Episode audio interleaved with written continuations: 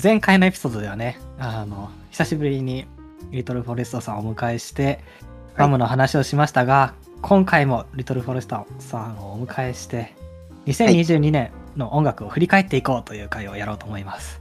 はいよ、ろしくお願いします。お願いします。えっと、まあ、全然急に関係ない話なんですけど、思い出したことがあって、はい。あの、リトルさんって、ポッドキャストで、それこそ、危機開会明快辞典とかって聞かれてました。ああ、たまに聞たくま感にじです。はいうんはい気になる回があれば、うんうん。毎回は聞けてないです。僕のですね、存在は知ってたんですけど、はい。今年になって、やっうんと初めて聞いてみて、うん、そしたら、ドハマりしてしまいまして、 うん、うん、もう、ひたすら危機開会を聞き続けた1年だったんですよ。ああ、そうなんですね。そう。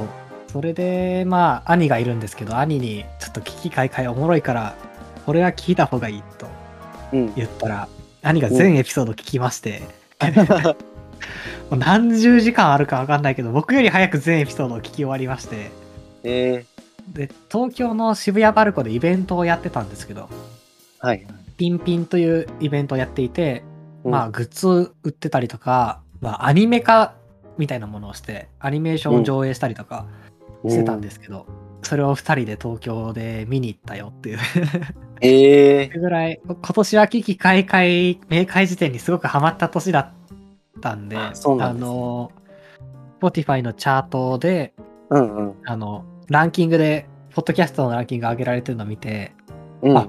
リトルさん危機開会聞いてるんだと思ってちょっとあー思い出したっていうああ、そっか、三位ぐらいに入ってましたね。そうそうそうそうそうでも、聞いてるポッドキャストが少ないっていうのもあるかも。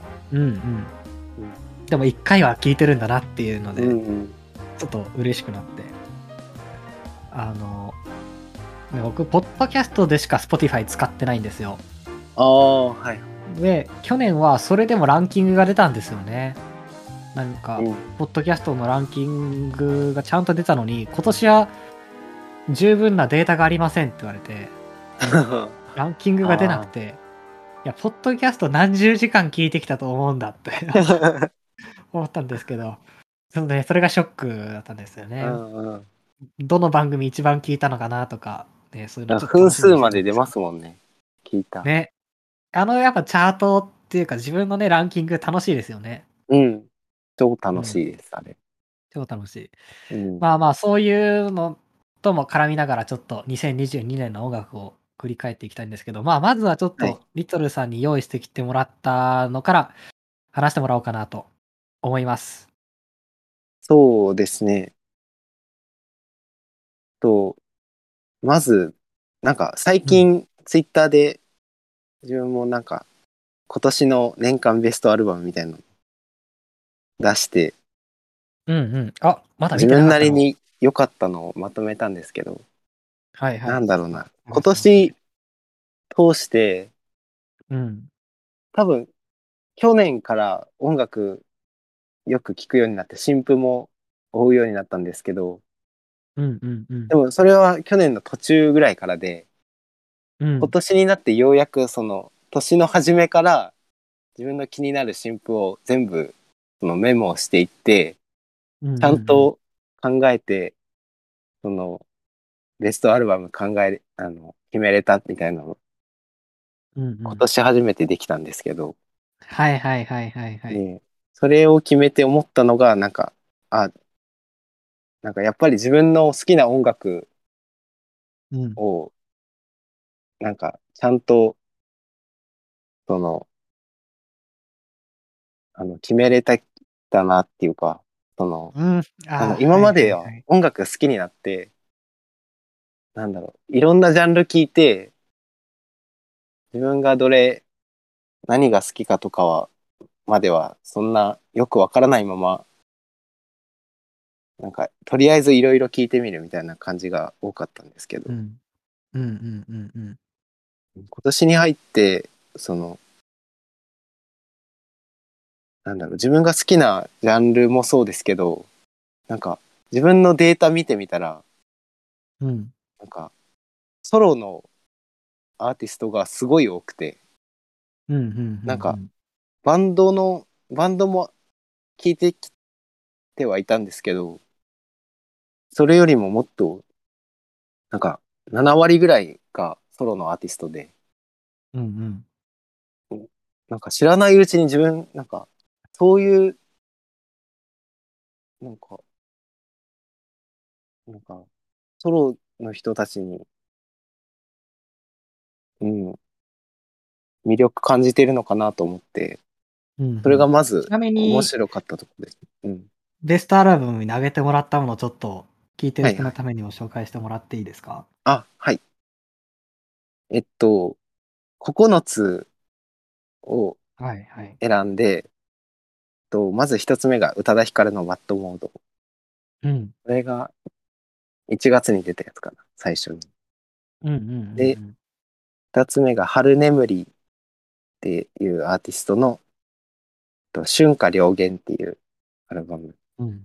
うんで3つ目がカバナグっていうアーティストのほぼ夢っていうアルバムで、で、4つ目が岡田拓郎の別の時間っうんていうアルバムでうん、で、5つ目がアレクサンダー・パノスっていう海外のアーティストの、と、ネイセントっていううんうん。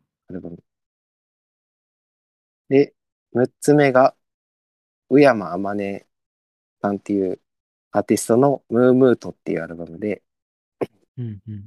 で、7つ目が耳中華っていうアーティストの笑う光っていうアルバムで、で、うん8つ目が The 1975の、うんえっと、Being Funny in a Foreign Language っていううんうん。アルバムで、で、9つ目がさっきも話してた、マムの縁の世界。うんうん。で、これ見て、もう、あ、ぜ、1975以外全員ソロのアーティスト。そうですね。うん。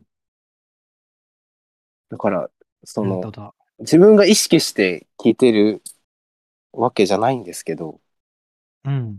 好きな音楽をデータで見たりとか、自分で考えたりしたときに、やっぱり多くなるんですね。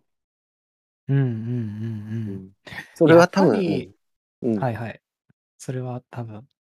うん、なんかさっきのマムの話にもあったように、なんだろう、バンドとかよりも、その個人の考えてることが直接的に伝わってきたり、うんうん。それはその音楽とか、あ音楽的な面もそうで、多分、うんうんうんうん。この人の使う音っていうのを意識しながら聴ける、うんうん。なんか、うん、そのなんか、なんだろう。わかりやすく、あ、この人が出してる音なんだっていうのを感じれるのが好きなんだと思います。うーん。確かに。なんかバンドサウンドいやというか、えーっと、まあバンドサウンドにもたくさんあると思うんですけど、僕たちがうん。育ってきた時代って、にやっぱ2010年代のバンドって、結構、いわゆるホーロックみたいなはいはい。バンドがすごい音楽シーンのど真ん中にいる時代だったじゃないですか。うん。で、やっぱそういうバンドの音と、こうやってソロアーティストの音楽の音って、やっぱ違うところがありますもんね。確かに。その楽器の種類が大体決められてるっていうのもあるのかもしれない、そのバンドの方うは。んうんうん。ギターが2本あって、ベースが1個あって、ドラムが1個あるっていう、この構成でどういうことができるかっていうのを、バンドはずっとやってるけど、もっと自由な音音の使い方をしてたりとか、あるのかなって、特に、そうですね。その、ね、電子音楽的なところもよく聞かれてると思うんで、うん。うん、なんかそういうところがマッチしてるのかなって思ったり。うん。DTM で、が出せない、なんか変な音とかもありますしね。なんかそういうのを聞けた時の、なんだろう。その、この、耳が喜ぶ感じ。が、すごい好きなんだと思う。その、さっき言ったアルバムだと、ウヤマーマネさんのムームートっていうアルバムとかは、 うん。すごい、なんだろうな。自分、ソフィーっていうアーティストがすごい好きなんですけど、はいはい。結構、あの、ハイパーポップの、なんか、この人から始まったよみたいな人なんですけど、うんうんうんうん。そのソフィーにすごい影響を受けてるアーティストが多くて、ああ、そうなんですだ。うん、多分、瀬川博士さんとかうんうん。もそうだと思うんですけど、小山天音さんも多分影響を受けてて、うんそうんのソフィーっぽい音みたいなのも聞けるんですよ。ああ、なるほどね。うん。そう。その人が出す音を、なソフィーって、一昨年ぐらいに亡くなっちゃったんですけど、結構早く。そうなんだ。う。うんん。だから、なんだろうな。それ、ソフィーが影響を与えたアーティストがソフィーっぽい音を出してるのとかを聞くと、すごい、うんうんうんああって、すごい、なるほど、なるほど。ど。感傷的になるというか。しかもなんかその辺、僕は、あのーすごい深く聞いてるわけじゃないんですけど、外から見てるイメージだと、結構なんか連帯感強いというか、うん。なんか、ね、こ、ここ、この辺の音楽シーンみたいなのがちょっとぼんやり見えてる感じがあるなって、なんか見てて思うんですよね。うんうんうん。なんか結構いろいろ、もうバラバラになってて、はい。なんか、音楽シーンみたいなのが見えにくくなってる時代ですけど、いろんなものがありすぎて。うん。でもなんかちょっとまとまっている人たちみたいなあイーメージが僕の中ではちょっと確かに。あるんですよね。なそんれだろこうそな。なんか集まっうてん。曲を出したりとかもしてたりしますしね、中にうは。ん。ありますね。自分、その、上山天音も、その、参加してる、そうんうのんグループ、パスタスタっていうグループがあるんですけど、はいは6いはい人組、うん6人組の集まって電子音楽をやってるんですけど、もう自分はもうパスタスタを、なんだろう、電子音楽界のハッピーエンドだと思ってるんです けど、本いや、当でにも、確かに、あの、その、並んでるアーティスト名を見ると、うんあの、ね、深く聞いてない僕でも見たことがある名前が並んでるんで、そうす6ごい人、オールスターですよね。うん、みんな大好きなので、いや、も後に語り継がれますよ、本当に。う そうそうそう。これをリアルタイムで聴けてるっていうのがすごい嬉しいですね。多分今年も、えっと、あ、でも、そうか、でも今年一曲3、目に出てる、あの、うん、ありますよね。タートタル。ートルシーフ。リーフはいはい。この曲めちゃくちゃ聞いてたかもしれない。ああ、これも多分今年ですよね、多分出たの。うん。今年です。うん。でもそっからたくさん出してるんだ。そう、なんか、さっき感じてたっておっしゃってた連帯感とかも、多分、なんだろうな、音楽以外の生活が似てるとかもあるかもしれまあーせん。その人たちの、なんか、あ同じアニメが好きだったりとか、あはいはいはいはい。そういうなんかカルチャー、なんか、辿ってきたカルチャーが似てるみたいな。うんうんうん単に音楽だけのつながりじゃないみたいな。これも。なるほどね。うん。いや、だからその辺を、なんかリトルさんが掘ってるから、はい。なんか僕にはわかんないことを、音楽をたくさん聴いてることも多いんですけど、なんかうん。 新しい、僕にはないところを開拓してる人がいるっていうのがすごい嬉しいんですよね。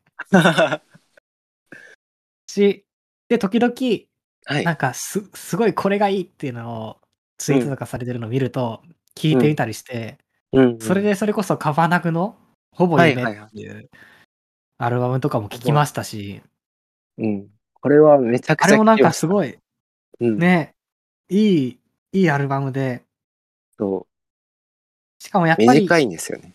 うん。うん。なんか、リード曲というか、直前、その前に出てたのかは、ちょっと忘れちゃったんですけど、い、つもよりって曲あるじゃないですか。はいあれとかもやっぱ好きで、うん、たくさん。ん何回も聴いたかもしんない。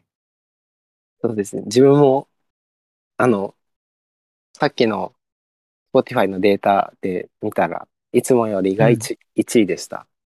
うん。今年いや聴いた曲。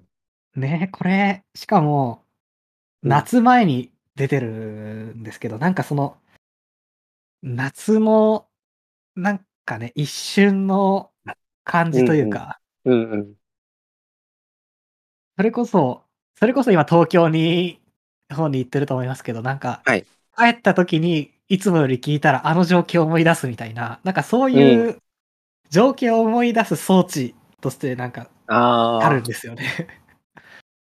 まあ、ひねあの、ありてえな言葉で言うと、エモいってことになっちゃうのかもしれないんですけど、うんうんうんでもそういう、なんかね、思い出されます、すごくこれ聞くと。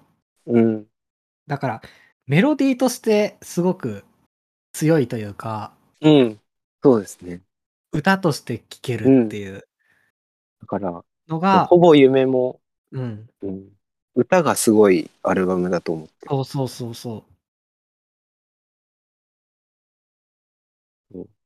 だからこれの一個前のカバナグのアルバムが泳ぐ真似っていうので、去年のはいこのアップルビネガーアワードです、う。はいはい。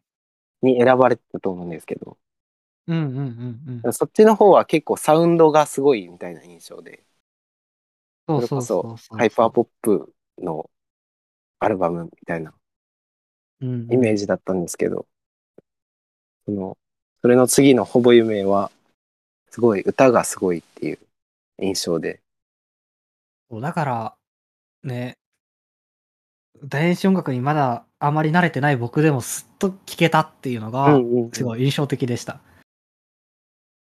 確かに。これは、なんか入りとしてはすごくいいかもしれませんね。うん。うん。でも、意外と、はい。聞いたことないアルバムとかもベストに挙げられてるんですよね。うんうんうん。春眠りとかはは聞い。いたことありますし、でもなんかそれ以外、あんま聞いたことなかったかも、1975とかも、宇多田ヒカルとかも聞いたことありますけど、うん、そうですね。耳中華とか、初めて聞いたかもしれない。耳中華、すごい好きで、その、はい。なんかすごい謎に包まれたアーティストなんですけど、はいはいはいはい。あの、なんだろうな。う曲のインターネット感というか、うん本当。にツイッターの脈絡のないツイートを切って貼って合わせたみたいな歌詞で、へえ。、で、その、この笑う光っていうアルバム、すごい短いんですけど、これもうん。 14分ぐらいかな。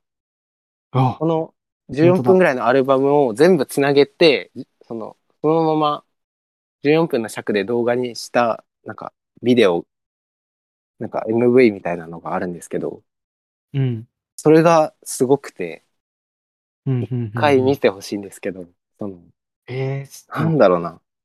本当に、うん。なんだろう、インターネット感というか、あ本当だ、笑う光14分の動画がある。うん。それですね、多分。ああ、これまた見てみよう。あこれじゃあ、1個前の光のお店っていうのも、あ13ーはい分ぐらいの動画で上がってますけど、前のアルバム、そうってですことね。ですかねこれも、その尺のアルバムですね。うんうんうんうん。今ちょっと、耳中、はい。はいはい。Apple Music で見てたんですけど、はい。あ笑う光は、あれですけど、光のお店のなんかタイトルが面白いですね。ああ、なんか面白いですよねテント買おうと思ったとか、うん、うん。思い出を発表するコーナーとコーか、ナー。 回答欲しいんですとか、うん。なんか面白いなって。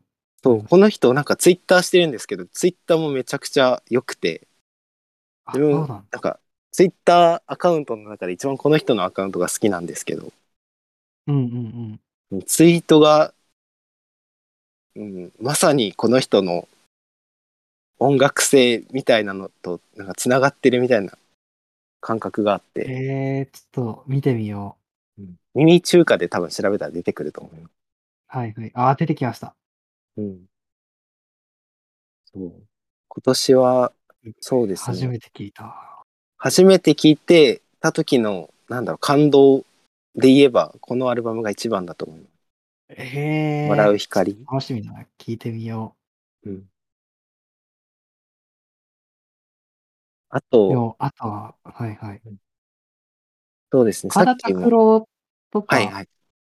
で言う岡と、あ、でもさっき、そっちの、今なんか話しかけてあまあ。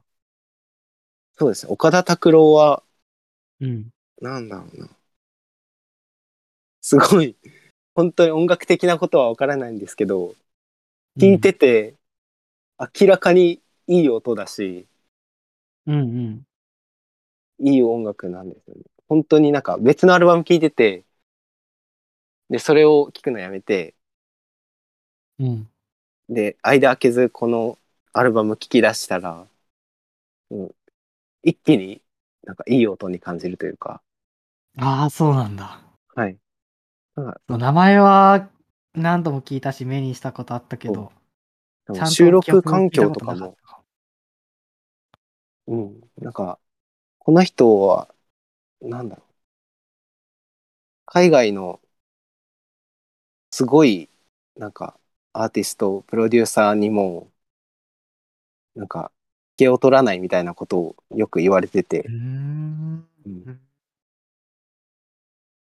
多分、その、なんか、この収録の、するときの音質だったり、そういう、なんか、音作りの面だと思うんですけど、その、評価されてるところは。うんうんだからうんうんそのいろんなアーティストのなんか多分なんだろうプロデューサーとしても関わってると思う岡田拓郎なるほどね。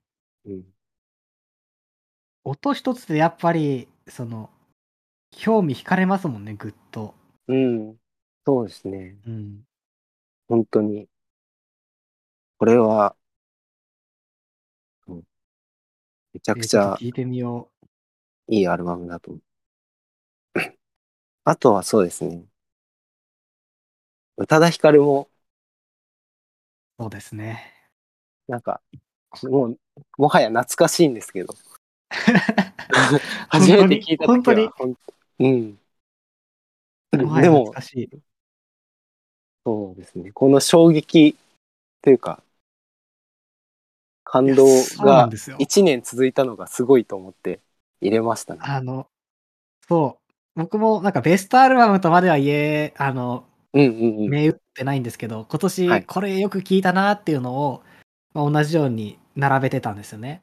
うんうんそこにやっぱ宇多田ヒカルのバッドモードうんは入ってきたし、はい今聞いても、あんあの、初めて聞いた時の、なんか興奮みたいなのは、うん新鮮にあるっていう。ありますよねなんかうん。そう海外でも評価されているっぽくてうんうんあうん。のピッチフォークっていうはいはいはい。あの有名ななんかサイトでも今年のベストアルバム3030、30位ぐらいでこのアルバムうんうそん、うのん。しかもあの1975とかよりも上なんですよ。ですよね。マルセイユあたりとかはトップ10とかに入ってましたよね。ああ、そうですよね。なんか極端や曲ごとの。うん。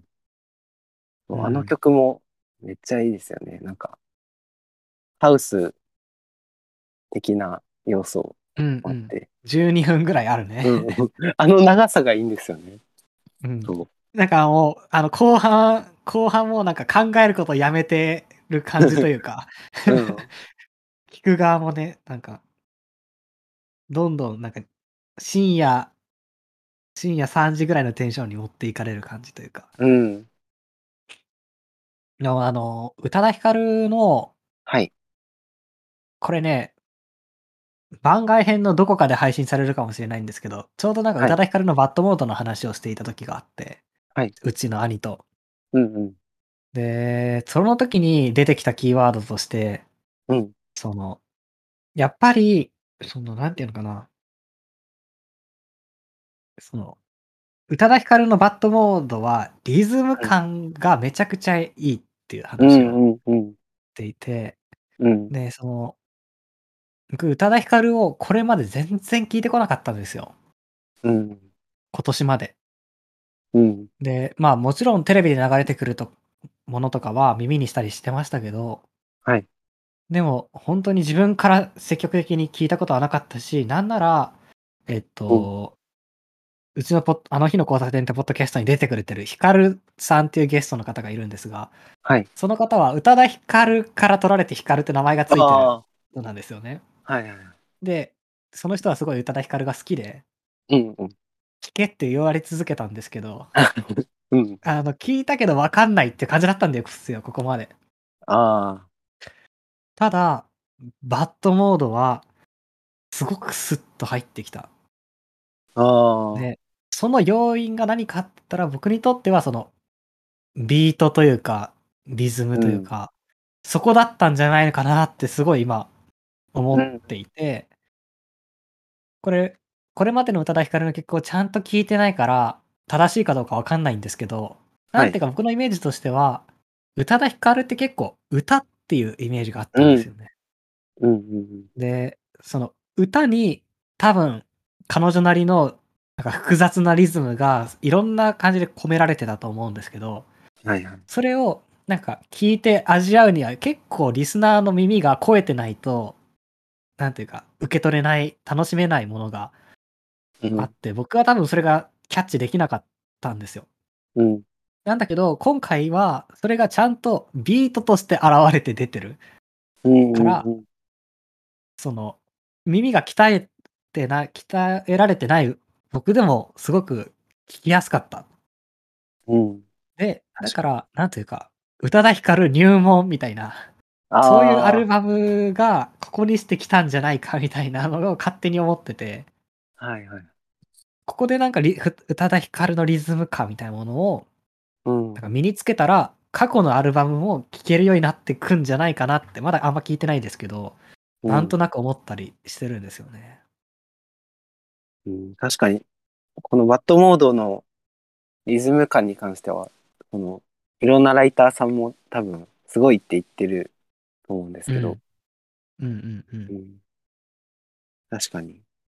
ね、アトロクになんか歌詞うん、はい。イミジクモさんが出演されてた回とか、すごく面白かったですし。ああ。多分聞いたと思います。うんうんあの、うん。そう、なんか、ふわりの話とかもよくされますよね。そのうんうん。なんか、日本語っぽくない、その、なんだろう、ふわりの仕方というか、うんうんうんうん。そうですよね。そこ切るかみたいな。うん。日本、だから日本語、ただ日本語だけを喋る人なら、多分うん、できないふわりをしているっていう、うんうんうん。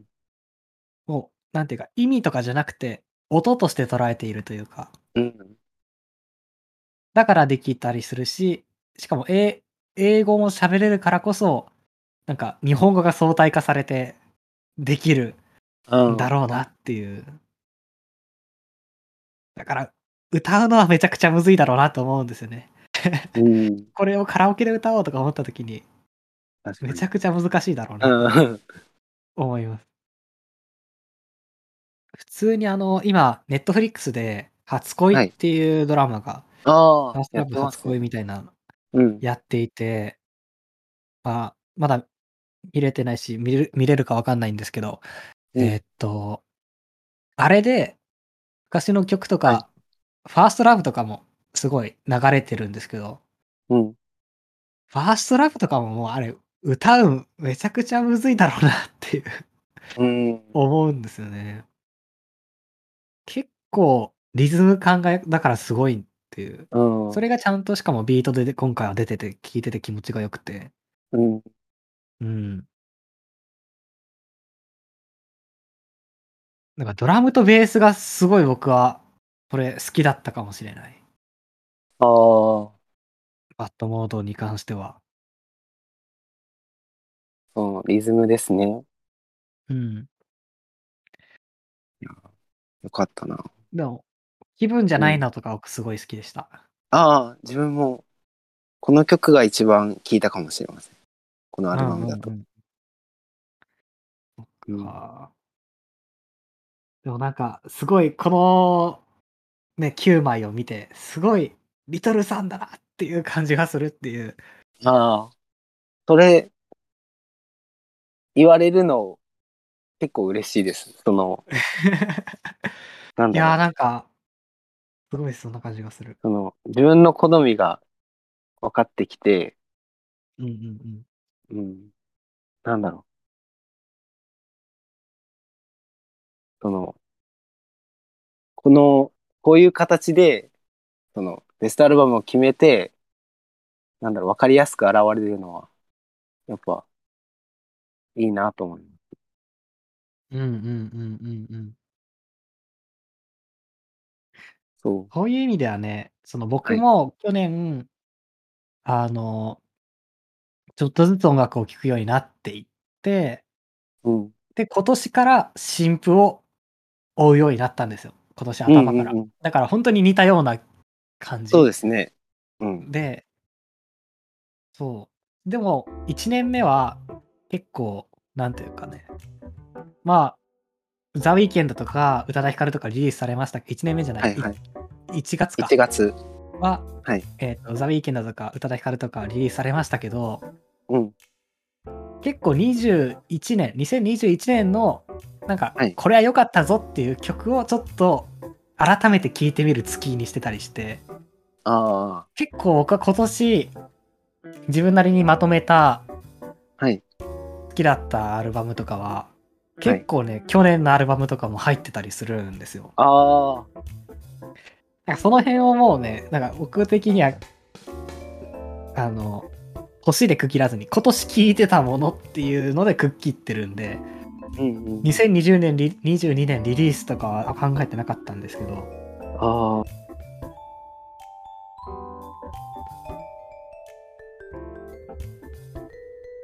あ、でも自分も、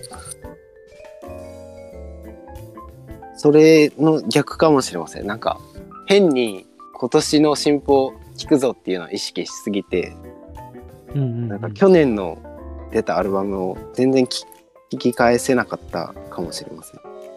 うんうんうんうん、逆にお、うん、なんだろう。今年の新婦以外だと、本当に、あ昔の曲ばっか聴いてましたね。去年のとかじゃなくて。ああなるほどなるほど、うん。